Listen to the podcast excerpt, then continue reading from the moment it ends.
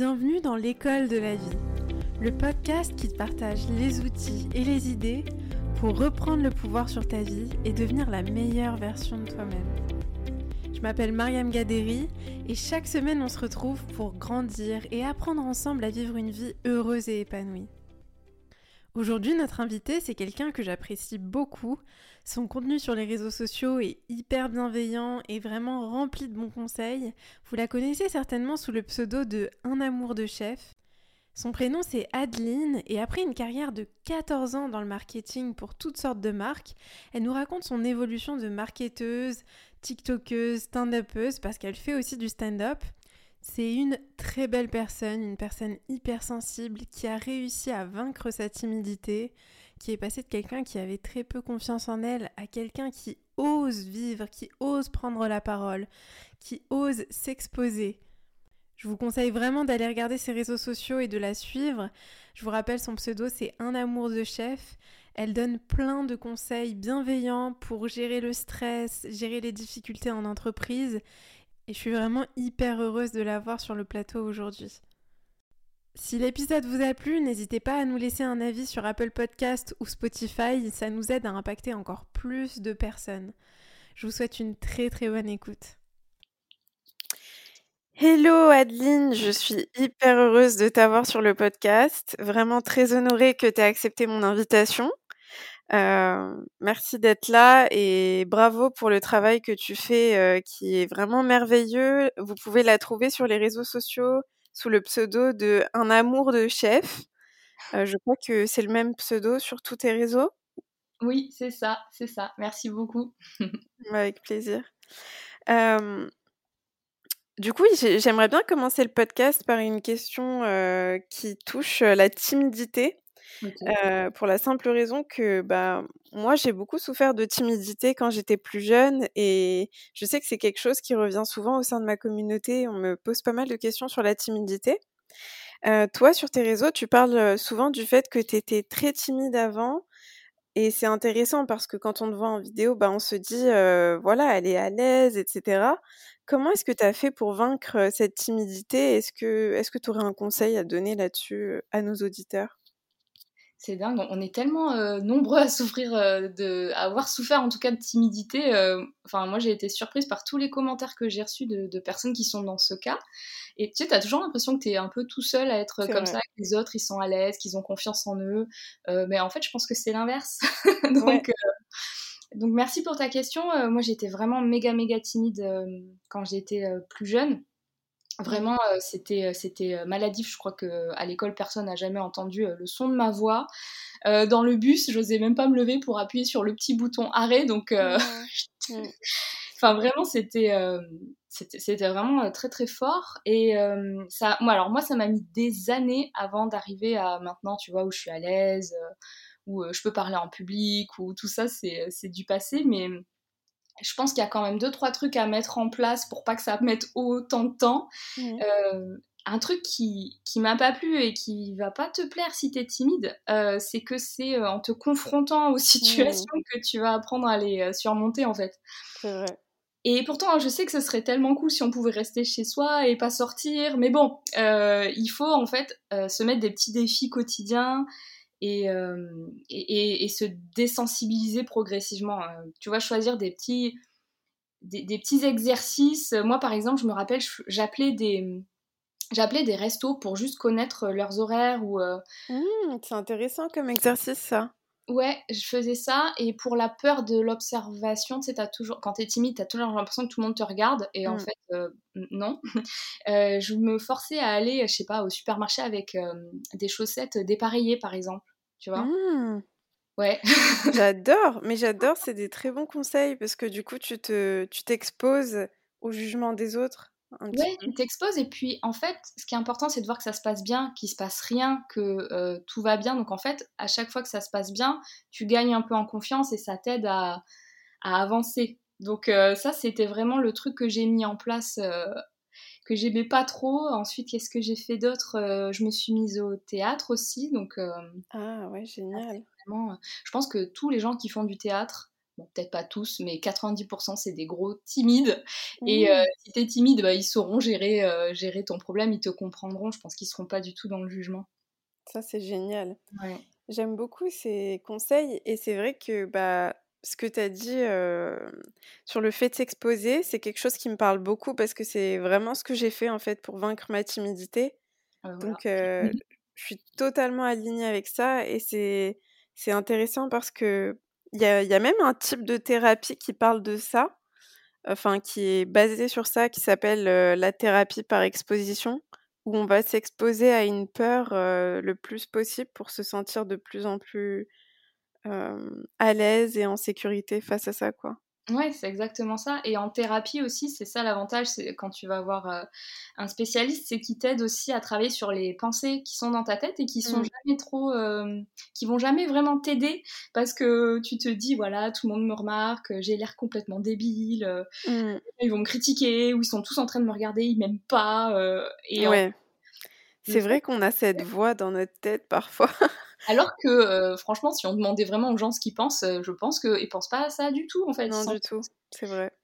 Et moi, ce qui m'aide, c'est me dire, quand j'ai ce genre de pensée, bon, déjà, euh, me rendre compte que j'ai ce genre de pensée et me dire, ah ben voilà, ça, c'est un bug de cerveau d'anxieuse timide. c'est pas mmh. la réalité, c'est mon cerveau qui flippe et qui interprète mal. Donc à chaque fois, je me dis, ah tiens, un bug de cerveau. Ah, c'est intéressant, ouais, c'est comme en fait, tu tu le prends pas, comme vérité absolue, tu te dis, bah, c'est simplement un un bug, dans le système et il y a quelque chose à remettre en place, quoi. Ouais, la la plupart du temps, ça ça aide beaucoup donc ça ça ça marche bien. Qu'est-ce que j'avais d'autre?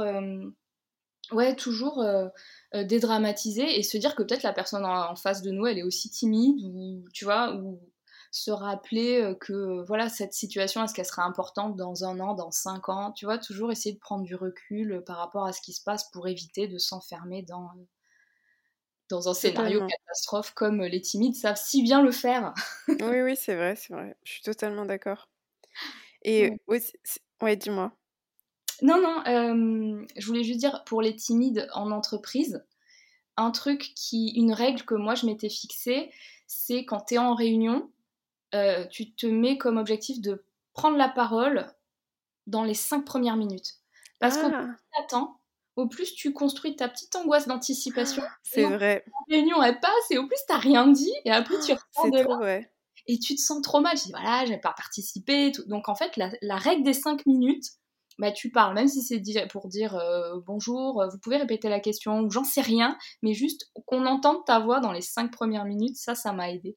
Ah, mais je suis tellement d'accord et mmh c'est hyper intéressant ce que tu dis parce que j'ai remarqué aussi, dans le passé, où quand j'étais face à des situations comme ça, où je où j'étais dans une réunion ou dans une situation où je voulais prendre la parole, bah, si je parlais pas au début, ça c'est vrai qu'il y avait une certaine anxiété qui était en train de se se construire et ça devenait de plus en plus difficile, quoi.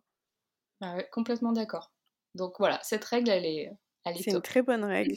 J'aime beaucoup. Merci. Et justement, bah, tu donnes plein de conseils extra sur le bien-être en entreprise, au travail. Et une question qui revient souvent au sein de ma communauté, c'est mmh, comment s'imposer et se faire respecter par nos collègues de travail? Est-ce que tu aurais des conseils à nous donner à ce niveau-là? Ouais, ça c'est pas facile. Tu sais ce que je me dis des fois? Je me dis, c'est quand même fou que les gens se permettent toujours de marcher sur les pieds des autres. Genre, on a tous été éduqués dans la même société quand même. Tu vois, ça se fait pas de mal parler, ça se fait pas de, demander euh, trop de choses toujours. Et, pourquoi c'est toujours à nous de mettre des limites, de savoir dire non, genre, hé, les gens, vous pouvez pas aussi. des fois, bien ça sûr. Non, mais bien ça sûr. se fait pas de danser à poil sur les tables? Non, bah ça se fait pas non plus d'harceler ses collègues. Voilà. C'est clair. Les règles de base. Donc euh, voilà, euh, non, mais c'est vrai, c'est vrai que je pense que ça dépend aussi beaucoup de la culture de l'entreprise parce que c'est vraiment pour moi euh, au leadership de l'entreprise de, de s'assurer que ces règles-là, elles sont bien elles sont bien respectées, tu vois? Et le problème, c'est que bah, si au niveau du leadership, il n'y a pas ce respect des règles, je sais, enfin, je pense que ça interfère, enfin que ça, ça que ça impacte. Euh, non, mais 100% euh, d'accord avec toi. Après, il y a deux, trois trucs à mettre en place euh, et se dire que si tu es timide, peut-être que tu te dis ouais mais comment je fais pour changer les choses en entreprise? Je sais pas, ça fait 5 ans que je suis dans cette boîte et que je dis rien et du jour au lendemain, bah oui en fait parce que tu peux toujours inverser la tendance. En fait, mmh. les comportements de tes collègues, il va, changer quand toi tu vas changer de comportement. Et c'est ça qui est magique. Une fois que tu comprends ça et que tu le vois mis en application, tu dis ah mais ouais. Donc les petites euh, les petites actions que tu vas entreprendre, elles vont peut-être vraiment complètement changer la donne. Donc, euh, ce, que tu peux, euh, ce que tu peux faire pour,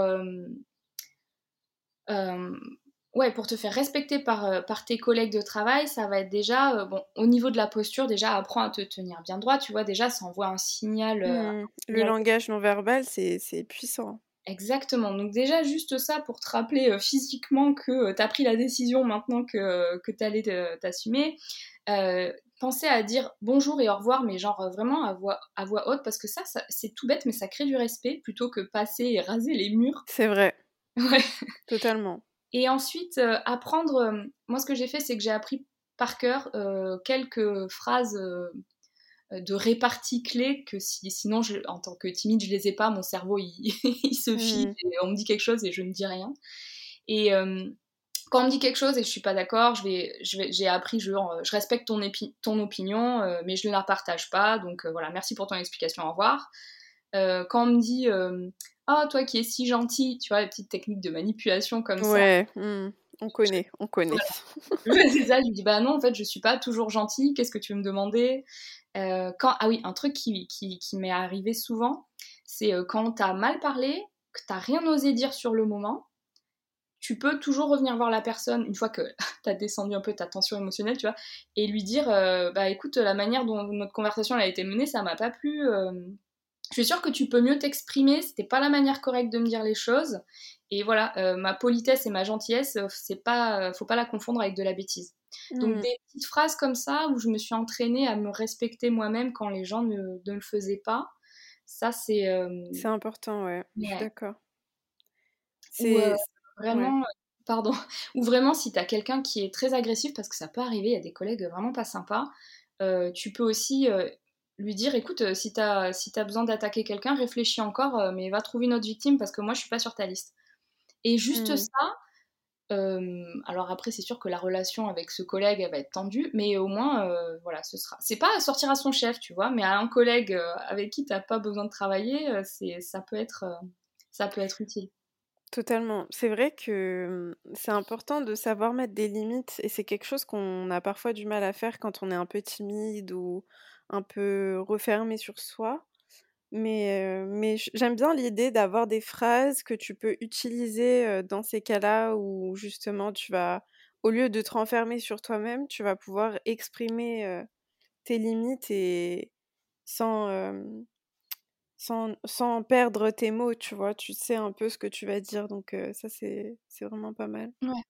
Exactement, ou même quand tu, quand tu sais que tu arrives pas à dire, tu dis bah écoute, peu importe ce qu'on te dit, mais écoute, laisse-moi un peu de temps et je reviens vers toi plus tard, tu vois, garde-toi un peu le temps de, de respirer, de, de récupérer ton cerveau et de, de réfléchir à, à, ta réponse aussi, quoi. Donc ça, je me suis fait un petit kit, moi j'aimais bien les, les, petits, les petits cahiers, j'avais un petit cahier avec moi de ce genre de répartie, parce que voilà, j'en avais besoin. Donc mon petit cahier secret avec mes petites notes. Euh, non mais c'est trop bien, hein, t'as trop raison. Moi j'aime beaucoup euh, ce, enfin, ce process euh, d'écrire.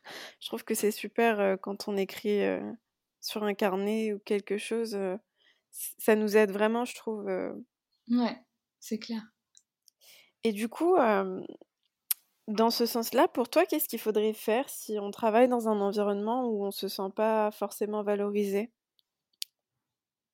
Est-ce que toi, tu as déjà vécu une expérience comme ça, où tu t'es sentie dévalorisée dans un environnement de travail? Oui, oui, complètement.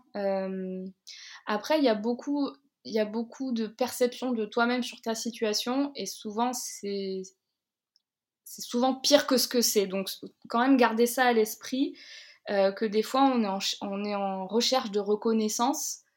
Mmh. Mais le truc c'est tu te sens pas valorisé parce que ton chef te valorise pas. Tu te sens pas valorisé parce que tes collègues te valorisent pas. Donc en fait, quelque part, tu te dis bah c'est la faute des autres, euh, ils reconnaissent pas ma valeur. Euh. Mais si tu changes un peu de perspective et essaie de trouver la valeur dans, dans, dans ton taf. Tu vois, déjà, fais le meilleur travail possible pour toi-même, en fait. Mmh. Sans, euh, sans attendre la reconnaissance de ton chef ou quoi. Euh, genre, donne-toi toi-même ta reconnaissance et euh, essaie de briller un max quand tu fais des projets. Parle-en autour de toi. si ton chef te reconnaît, enfin, te valorise pas, ben, essaie de voir le chef de ton chef ou les autres départements, tu vois. Le but, ça va être d'étendre le réseau pour pas dépendre uniquement de la reconnaissance de ton chef aussi. Mmh, je trouve que c'est un très bon conseil, ouais. Ouais. Ça, ça m'a beaucoup aidé. Et euh, dans les situations où, bon, bah, t'as pas un travail de fou et de toute façon, ça va pas t'amener de la reconnaissance, tu le sais, c'est juste alimentaire, ah bah, tu trouves ta valeur dans autre, dans, dans autre chose, tu vois. T'es pas juste un employé, t'es euh, euh, es, peut-être une maman, t'es peut-être un super joueur de tennis, t'es peut-être une super artiste, tu vois, t'es peut-être une super amie. Bah voilà, ta valeur, elle est, elle est dans autre chose que, que ça, quoi. Mmh. Ouais, c'est Ouais, moi, ça s'est très très mal passé euh, en début de carrière quand je travaillais dans le, dans le luxe. Mmh. Là, ça s'était vraiment. Euh, ouais, vraiment mal passé parce que j'ai. Bon, déjà, j'étais jeune, donc je l'aurais pas du tout euh, géré pareil maintenant, mais j'étais pas du tout valorisée, on me donnait pas de responsabilité, il y avait beaucoup de pression, donc je me suis dit que j'étais juste pas douée en fait et que. voilà, que que, c'était parce que je faisais trop d'erreurs, que j'étais trop stressée, que je faisais rien de bien. Tu vois, moi, je pensais juste que je, je servais à rien, en fait. Enfin, vraiment, je me disais, c'est moi, en fait, c'est moi le problème. tu l'as pris pour toi, en fait. ah ouais, complètement. Le ne prends pas les choses personnellement, ça ne marchait pas pour moi. J'ai tout pris personnellement en me disant, ben voilà, je suis pas à la hauteur, euh, je sais pas gérer la pression. Euh. ouais, je et, euh, et après, tu changes d'environnement et puis, euh, bizarrement, bah, tu arrives à t'épanouir et tu réalises que, ah bah non, ça va en fait. ouais, bien sûr. Et puis, c'est vrai, quand on est jeune, c'est difficile de prendre du recul et se rendre compte que, bah, que ça vient pas toujours de nous. Bien sûr, quand on est jeune, on n'a pas forcément d'expérience, on ne sait pas trop euh, comment ça se passe dans le milieu du travail, mais bah, c'est ça, puis t'as pas de mentor, t'as pas quelqu'un. Enfin, si dans ta famille, il y a personne qui vient de ce milieu-là, par exemple, tu vois, c'est là, hein, t'as pas de réseau, ta famille savent pas, euh, t'as pas trouvé de mentor encore bah, parce que t'as 24 ans, euh, et, c'est hyper, hyper compliqué. C'est pour ça que je me suis mis aussi sur TikTok. Euh, bah, je me disais, bon, bah, les... il faut que j'aide un petit peu toutes ces mini Adeline de 24 ans qui, qui savent pas, qui ont, à qui on n'a pas expliqué comment ça se passait. Tu vois, il y avait aussi ça. Ah, mais tu vois, c'est une belle démarche en soi parce que tu, tu donnes les conseils et les outils que toi, t'aurais aimé peut-être recevoir à ce moment-là. Complètement, et puis montrer aussi que bah, il y a de la solidarité pas que féminine, mais que voilà, la solidarité féminine, moi j'y croyais pas. Je me disais c'est comme les licornes, ça n'existe pas. Et puis après j'ai découvert que si. Hmm. Et, euh, et, là euh, c'était euh, c'était exceptionnel, ça m'a vraiment changé plein de choses quand j'ai découvert ma mentor, ma première mentor. j'y croyais pas. Je me disais oh elle est elle est fake, mais elle le fait tellement bien. Mais non, parce qu'elle n'était pas fake en fait. C'est incroyable, mais c'est beau. C'est vrai que le fait d'avoir un mentor, quelqu'un qui t'accompagne, qui mmh. t'inspire, c'est ça change la vie. Ça, c'est clair. C'est non, je suis totalement d'accord. Et mmh, justement, quand on travaille en entreprise, parfois on peut, en tout cas moi je l'ai vécu, je pense que toi aussi tu as dû le vivre, on peut subir beaucoup de pression et recevoir le stress de, de notre manager, de notre patron. Comment est-ce que comment est-ce que tu nous conseilles de gérer cette pression de sorte à ce qu'on soit pas submergé, tu vois?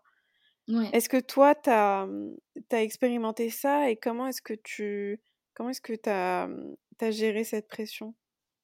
C'est une super question, merci, parce que gérer la pression, c'est un sujet que j'ai vraiment creusé parce qu'on m'a tellement dit mais t'es trop stressée, t'es trop mmh. sensible, genre tu vas pas t'en sortir dans la vie, tu vas te faire manger toute crue en entreprise. Ça, je l'ai tellement entendu.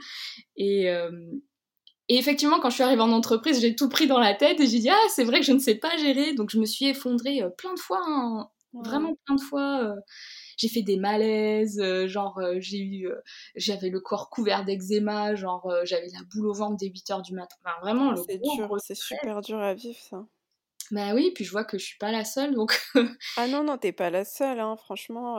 Mais je pensais, je te jure, je me disais les autres, ils arrivent trop bien à gérer leur vie, et moi, bah non. Alors que non Non, en fait, c'est juste que tout le monde fait un peu semblant, malheureusement. C'est-à-dire qu'au même au travail, il y a des personnes qui vont être vraiment sous stress, sous pression, mais qui vont faire en sorte de ne pas le montrer ou de ne pas en parler, en tout cas. Ouais. Et, et donc j'ai vraiment beaucoup creusé ça. c'est la raison pour laquelle je suis aussi devenue prof de yoga à côté. tu vois, parce ça, que c'est génial, j'adore. parce que je me disais bon, j'ai compris que le stress c'était vraiment mon problème. Tout le monde me dit fais du yoga, moi le yoga je trouve ça chiant. Je dis bon bah c'est parce que j'ai pas dû comprendre quelque chose. Pour vraiment mmh. comprendre, je vais faire une formation pour devenir prof de yoga. Là, bah, Alors là c'est génial, t'as fait les choses à fond. et, euh, et, ouais, ça m'a quand même beaucoup aidé. Alors bon, euh, on va pas dire euh, bah, devenez prof de yoga pour réduire votre stress. Hein. Il y a quand même d'autres, il d'autres manières. Mais un truc qui va t'aider en entreprise pour gérer ton stress, c'est déjà de, de, créer un réseau de bienveillance avec soit un mentor, soit des collègues bienveillants. Mmh. C'est pas, pas toujours possible, mais si tu peux avoir ce, ces personnes refuges sur ton lieu de travail, ça va déjà t'enlever énormément de, de, de, stress parce que tu vas te sentir moins seul. Ouais, je suis d'accord, totalement. Ouais, et ensuite, tout ce qu'on dit, la respiration, la pleine conscience, euh, oui, et c'est possible même dans une journée où tu n'as même pas 5 minutes pour aller aux toilettes, euh, parce que euh, j'avais ce rythme de travail-là. Et, euh, et, tu peux pratiquer des mini-pauses comme ça, où tu vois, ou quand, juste en allant à la photocopieuse, bah voilà, ça va te prendre une minute, mais tu vas marcher en pleine conscience, tu vois, jusqu'à la photocopieuse. Dès que tu peux, que tu attends une réunion qui dure un peu plus longtemps, bah tu fais ta cohérence cardiaque discrètement pendant le, la réunion. Tu vois, il y a plein de petits moments où tu peux intégrer des mini techniques rapides pour un petit peu aider ton corps à tenir le coup toute la journée en fait. À se réguler et puis ouais, à apaiser ton système nerveux. C'est ça. Donc ça pour moi euh, hyper important et un truc que je savais pas trop bien faire, c'est euh, vraiment le sas de décompression euh, le soir avec une activité méditative ou une méditation même. Mais pour ceux qui aiment pas méditer, dessin, photo, euh, jardinage, euh, faire un mmh. jeu, tout ce qui te permet de pas penser au taf et de tu sais c'est des pauses pour ton cerveau ça fait vraiment du bien. C'est un truc vraiment clé pour déconnecter du taf. C'est le conseil numéro un pour contre le burn-out c'est euh, le soir pose ton téléphone ta vraie détente c'est passer du temps avec ta famille c'est d'être présent c'est de jouer avec tes enfants avec ton animal tu vois c'est d'être vraiment d'être là quoi. Et ça ça a l'air tout bête, hein on se dit euh, ouais ok, euh, si je préfère prendre un cachet, mais juste se concentrer sur ces moments-là, bah, ça va être euh, une vraie pause pour, pour ton cerveau, pour ton système nerveux. Je suis totalement d'accord, ouais. C'est vrai que c'est des moments où on, on, met un petit peu le cerveau en pause et, et on est pleinement dans le moment et ça c'est incroyable, c'est très, c'est ça. Et après, euh, en conseil pratique pour gérer la pression, parce que ça, c'est comment tu la gères toi, mais pour euh, gérer la pression au taf, pas hésiter à demander euh, une formation, gestion du temps, gestion des priorités, discuter avec le manager, expliquer qu'il y a certains projets qui vont devoir attendre parce que tu n'as pas les capacités, parce que ton équipe, elle est déjà chargée au maximum, parce que tu n'as pas les ressources. Essayer de trouver des solutions avec ton manager directement aussi pour, pour mieux gérer ça, tu vois, parce que sinon la pression, elle arrive. Euh, enfin, au plus tu fais bien ton taf, au plus on te donne des trucs à faire parce qu'on se dit, c'est bon, elle y, elle y arrive. c'est dégueulasse. Totalement. Ça, c'est vrai, ça. ça, c'est vrai. non, je suis totalement d'accord avec toi et c'est vrai que c'est important aussi d'en parler, je pense, quand euh, tu sens que ça commence à devenir euh, important.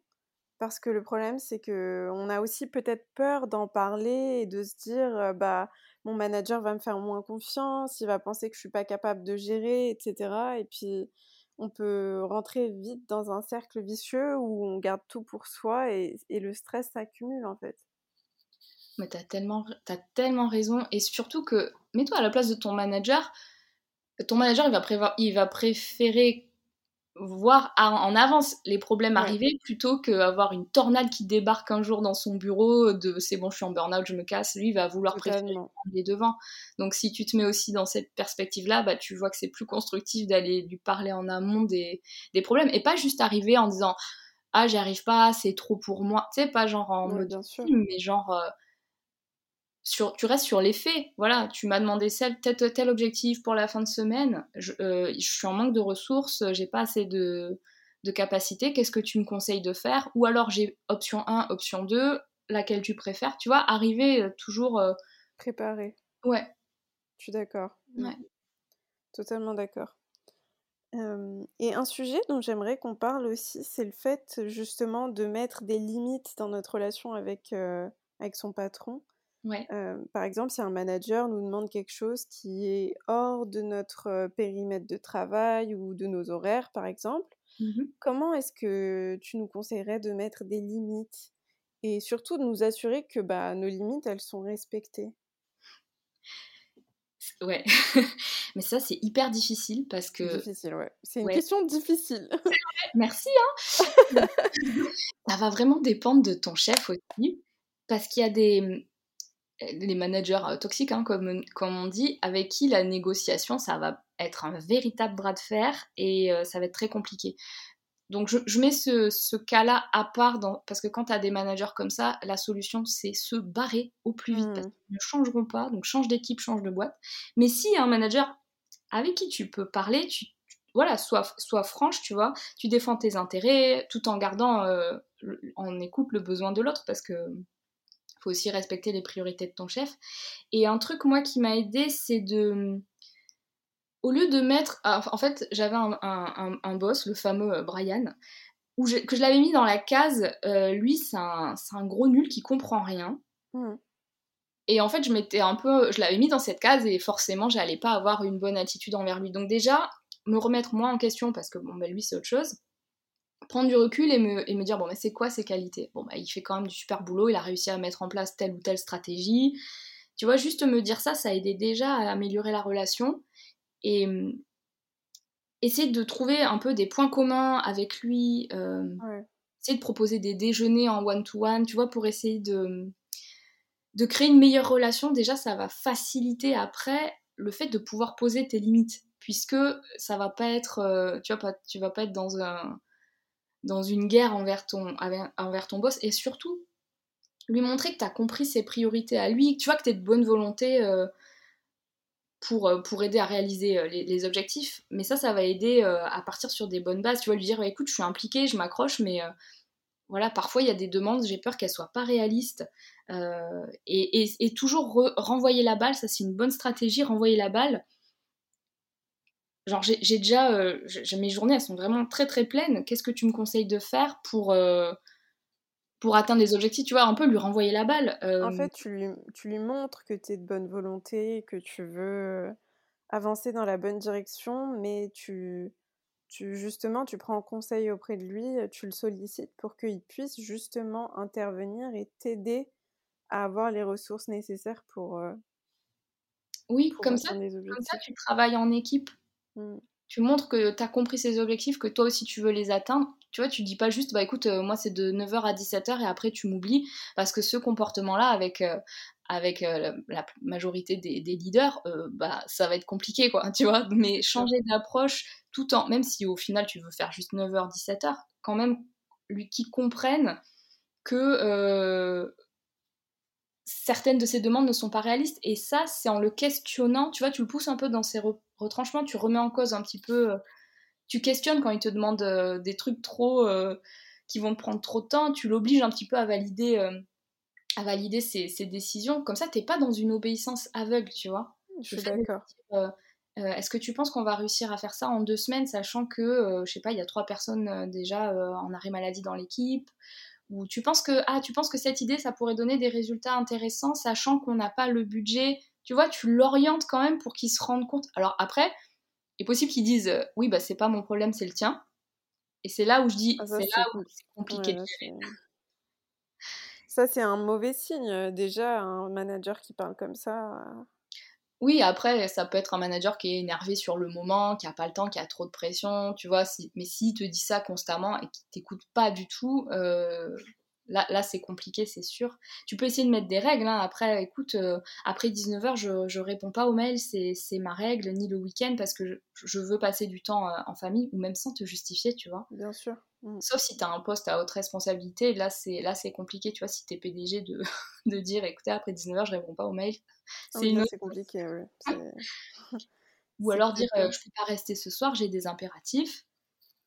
Et, euh, et, voilà, expliquer que es, si c'est exceptionnel, tu seras là pour, pour donner un coup de main, tu veux pas laisser l'équipe euh, en tu vois, tu veux pas laisser l'équipe dans, dans, la merde, mais que c'est pas une règle, une règle générale. Mais pour moi, c'est toujours compliqué avec le chef de le prendre en frontal. C'est pour ça que je dis, montre que tu as compris ses objectifs, montre que tu es dans son équipe, que tu veux l'aider pour que lui aussi veuille t'aider, parce que sinon tu rentres, euh, tu rentres dans un concours d'ego et euh, malheureusement tu vas perdre. C'est pas toi le chef. C'est vrai. Ouais. Mais c'est compliqué cette question. oui, elle est compliquée, mais en fait c'est une question importante parce que je pense qu'on on a beaucoup de mal euh, avec ça. Et, mais c'est vrai que quand on montre que on, c'est dans, dans les intérêts de notre, de notre manager, par exemple, de, de nous aider, ça, change un peu la dynamique de la discussion et, et la façon dont on va avancer, quoi. Ouais, parce que tu le rassures, tu le rassures, le, message que tu envoies, c'est hey, je, suis, je, suis un, je suis un pilier de ton équipe et je suis là pour. Je suis motivée, je vais faire avancer les choses mais euh, il y a un moment, euh, on pousse la machine, ça, je peux pas plus, quoi. Donc, Totalement. ça, ça, lui permet de réfléchir euh, différemment, sachant qu'après, lui aussi, il a le même, le même défi avec ses managers à lui. Tu vois, c'est, c'est souvent ça aussi derrière, quoi. Ouais, c'est vrai, c'est vrai. Et justement, pour toi, à partir de quand il faudrait commencer à envisager de, bah, de partir de notre, de notre environnement de travail actuel pour chercher quelque chose de nouveau, par exemple, est-ce qu'il y a des... Mmh, est-ce que tu considères qu'il y a des, des signaux qui, qui sont à prendre en compte pour prendre cette décision? Je pense que ce serait sûrement les signaux du burn-out. Mmh et ça arrive progressivement. Hein, au début, tu, tu c'est compliqué de voir la, la, limite au moment où tu te dis ah là ça va plus du tout parce qu'en fait les premiers signes, c'est bah, déjà tu galères à faire ton taf. Premier signe, c'est quand, ouais, quand tu rentres chez toi, tu, tu penses qu'à ça, tu te dis ah là, tout ce que j'ai à faire demain, ça te réveille la nuit. Euh, tu te sens mal parce que tu n'arrives pas à faire ton taf. Euh, du coup, tu arrives plus tôt, tu repars plus tard pour essayer. Tu vois, tu mets les bouchées doubles pour y arriver. Et euh, tu travailles le, soir, le week-end. Et, malgré tout ça, tu n'arrives toujours pas à être à jour dans tes missions. Ça, déjà, c'est un signe où ça, c'est compliqué. donc tu commences à faire de plus en plus d'erreurs, forcément, c'est normal. Il y a un moment, tu te rends même plus compte que tu fais des erreurs. deuxième signe, la fatigue, elle, s'installe, mais c'est cette fatigue, tu sais, qui part pas. Même quand tu as dormi tout le week-end, même quand tu reviens de deux semaines de vacances, tu es toujours fatigué. Ah ça c'est intéressant, ouais. Mmh. Ça, ça, ça, c'est compliqué. Après, tout commence à t'agacer. Tu vois, quand tu, dis, quand tu dis que tout le monde est con, peut-être qu'il y a un problème. oui, oui, c'est vrai. Mmh. Après, bah, t'as mal partout. et tu parles que de ça, tu parles que de taf. Tu saoules tout le monde, ton mec, tes, tes, enfants, ta famille, tes amis. Tu ne parles que de ça. Au bout d'un moment, ils en ont marre, donc t'arrêtes d'en parler. Bien sûr, ouais. Qu'est-ce qu'il y a d'autre? Après, tu as toutes les manifestations physiques, tu vois, tu as, mal, as mal partout, tu as de l'eczéma, tu perds du poids ou t'en prends parce que tu manges trop pour, pour te calmer ou, mmh. ou, trop de café, trop de Red Bull, puis le soir tu compenses avec des calmants ou des somnifères, tu vois, les addictions elles commencent. Ouais, c'est clair. Mmh. Ça, c'est super dur à vivre et c'est vrai que c'est des signaux d'alarme en fait qu'il faut vraiment prendre en compte. Je suis Et totalement d'accord. Ouais, quand j'ai demandé à mes collègues qui avaient fait des burn-out, pour eux, le signe clé à prendre en compte, parce que forcément, moi aussi, au bout d'un moment, je, m'inquiétais, tu vois, tellement je me disais, mais moi, je suis la candidate parfaite pour le burn-out. je veux tellement tout bien faire, tout bien. Et ils me disaient, le signe le plus fort pour eux, c'est quand tu commences à plus avoir envie de faire euh, tes hobbies, tu vois. Euh, mmh. T'as plus envie d'aller au crossfit. Non, ça, c'est un mauvais exemple. Mais mmh. t'as plus, euh, plus envie d'aller prendre un café avec tes copines alors qu'avant, t'aimais bien. As plus Tu perds goût, en fait, à des choses qui te qui t'apportaient de la joie. Ouais, t'as même plus envie d'aller te faire masser au spa, genre ah non, ça sent la lavande. Tu vois, tu commences à perdre goût un petit peu à tout. Et ça, pour eux, c'était euh, pour eux, c'est là, c'était le, signal d'alarme. Donc, en fait, quand, quand tu as tous ces symptômes-là, tu commences à te sentir un peu en échec, tu es dépassé. Et là, c'est vraiment le, moment où il faut réagir, quoi, parce que et même si, même si l'effondrement arrive, déjà, tu vas être obligé de t'arrêter, mais il faut pas voir ça comme une faiblesse. Parce qu'au contraire, ça veut dire que tu es hyper solide. Parce qu'imagine la charge de travail que tu as dû encaisser, elle est énorme pour arriver euh, à tes limites, en fait. C'est vrai, totalement. Et après, ça va être le moment de, de prendre soin de toi, de ralentir, de te faire accompagner, tu vois, et d'apprendre à travailler euh, différemment. Complètement. Ouais. Complètement. Et justement, bah, si on décide de chercher un nouveau job ou de changer son environnement de travail, pour toi, euh, c'est quoi les critères à prendre en compte pour qu'on puisse s'assurer qu'on va, on va être dans un environnement de travail plus sain et épanouissant?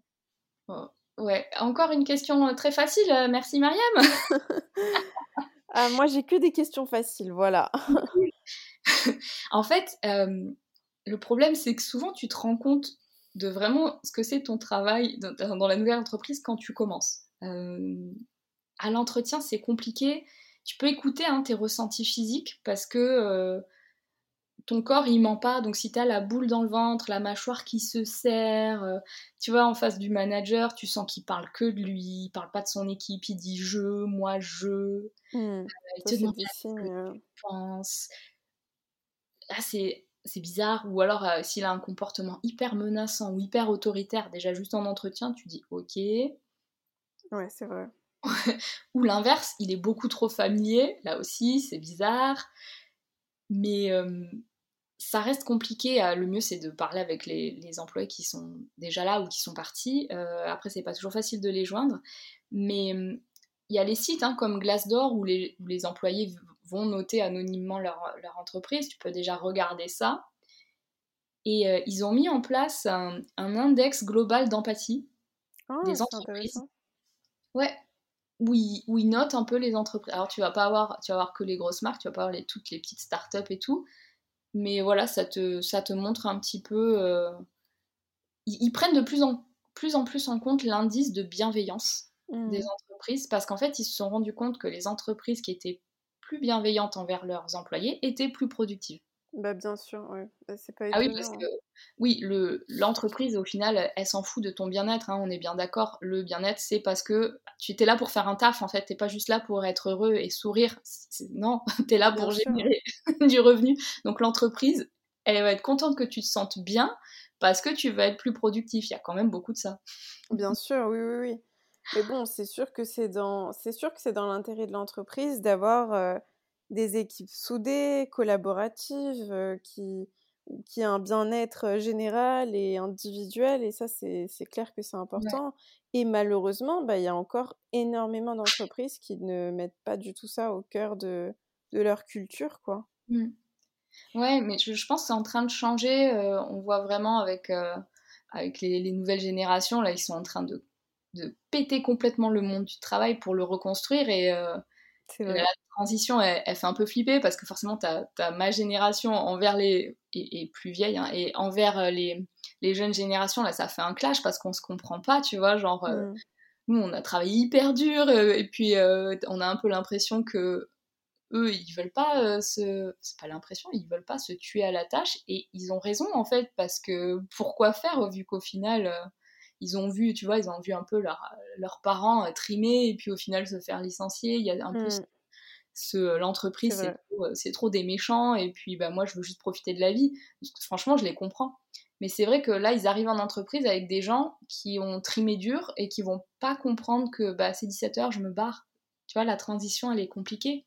Ça, c'est compliqué, ouais. C'est pas, c'est pas la même mentalité. En fait, euh, et puis après, ça dépend vraiment des entreprises, du job, ça dépend de plein de choses, mais c'est vrai qu'il y a un décalage, c'est sûr. Ah oui, ça dépend de plein de choses, ça c'est vrai. Et puis après, je généralise, hein, c'est pas toutes les générations, c'est pas, pas aussi simple que ça, mais, mais c'est vrai que au plus je parle avec les managers des autres marques, bah, grâce à TikTok, du coup, je suis en contact un peu plus avec les, les marques et c'est intéressant de, de, voir comment ça se passe derrière. Et la plupart des managers ouais, des millennials, ils, ils, comprennent pas la génération Z, ils, veulent, ils veulent pas travailler, ils demandent des augmentations de 30%, enfin c'est complètement décalé. Ouais, il y a, y a, une incompréhension en ce moment.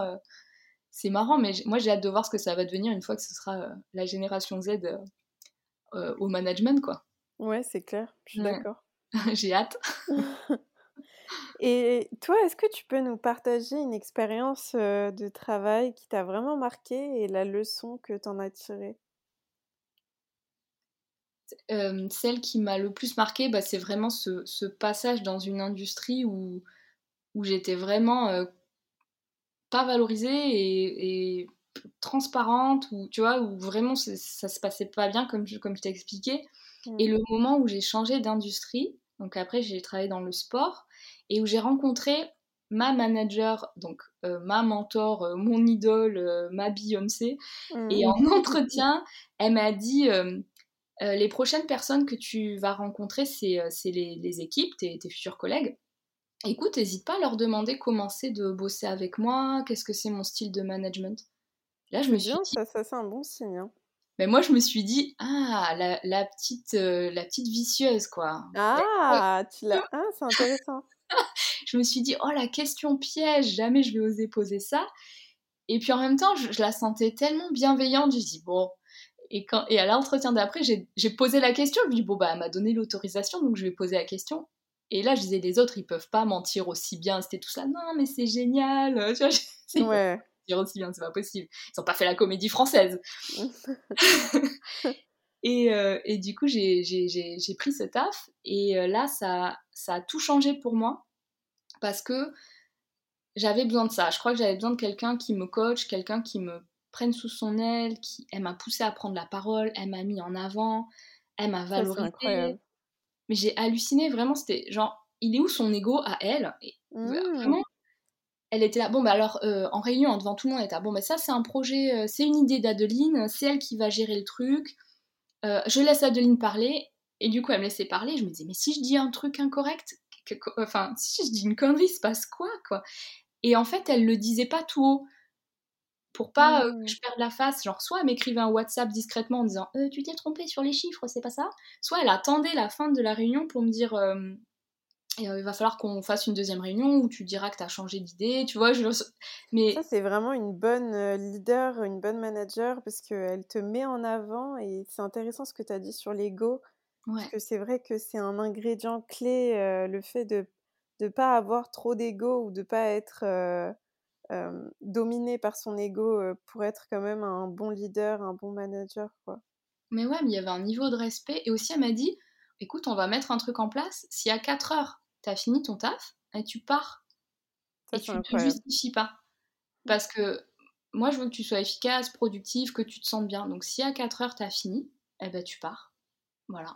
Franchement, euh, chapeau. Je, je, trouve ça inspirant. J'ai pas réussi à le faire, mais oui. non, mais c'est bien qu'elle te, tu vois, elle te laisse une certaine euh, flexibilité, liberté. Et ça, c'est une autonomie, quoi. Ouais, et, j'étais pas habituée à ça. Et, euh, et, et, du coup, la, la, leçon, pour en revenir à ta question, la leçon, c'est que.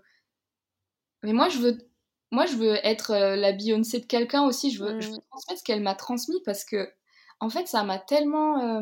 Alors après, je sais qu'il faut pas dépendre de quelqu'un pour avoir confiance en soi. Tu vois, au bout d'un moment, tu, dois t'affranchir de ça. Mais moi, ce soutien que j'avais de nulle part, avoir une mentor comme ça, qui est devenue une de mes meilleures amies maintenant, je, ne peux pas me passer d'elle de toute façon.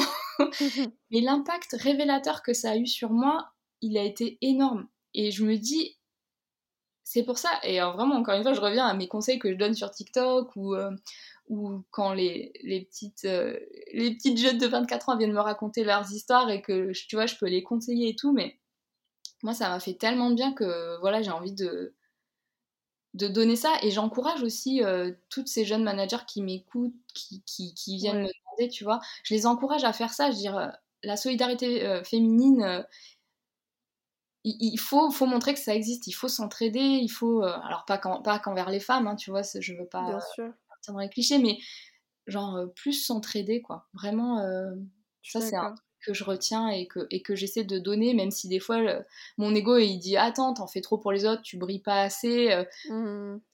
mais en fait, quand les autres réussissent, bah voilà, tu peux t'approprier un petit peu de leur réussite en disant bah voilà, je suis contente d'avoir contribué à ça, ça a fait plaisir aussi. Quoi. Ouais, c'est un, un, très bel impact de pouvoir inspirer et, et, et, motiver les autres à mmh. avancer dans la bonne direction. Et je trouve ça hyper important d'avoir un mentor ou quelqu'un qui te guide, qui te coach et qui t'aide à t'affranchir de certaines choses. C'est vraiment, c'est c'est une des plus belles relations, un des plus beaux impacts que tu peux avoir sur quelqu'un, je trouve. je suis complètement d'accord. Enfin, moi, ça, c'est une histoire de.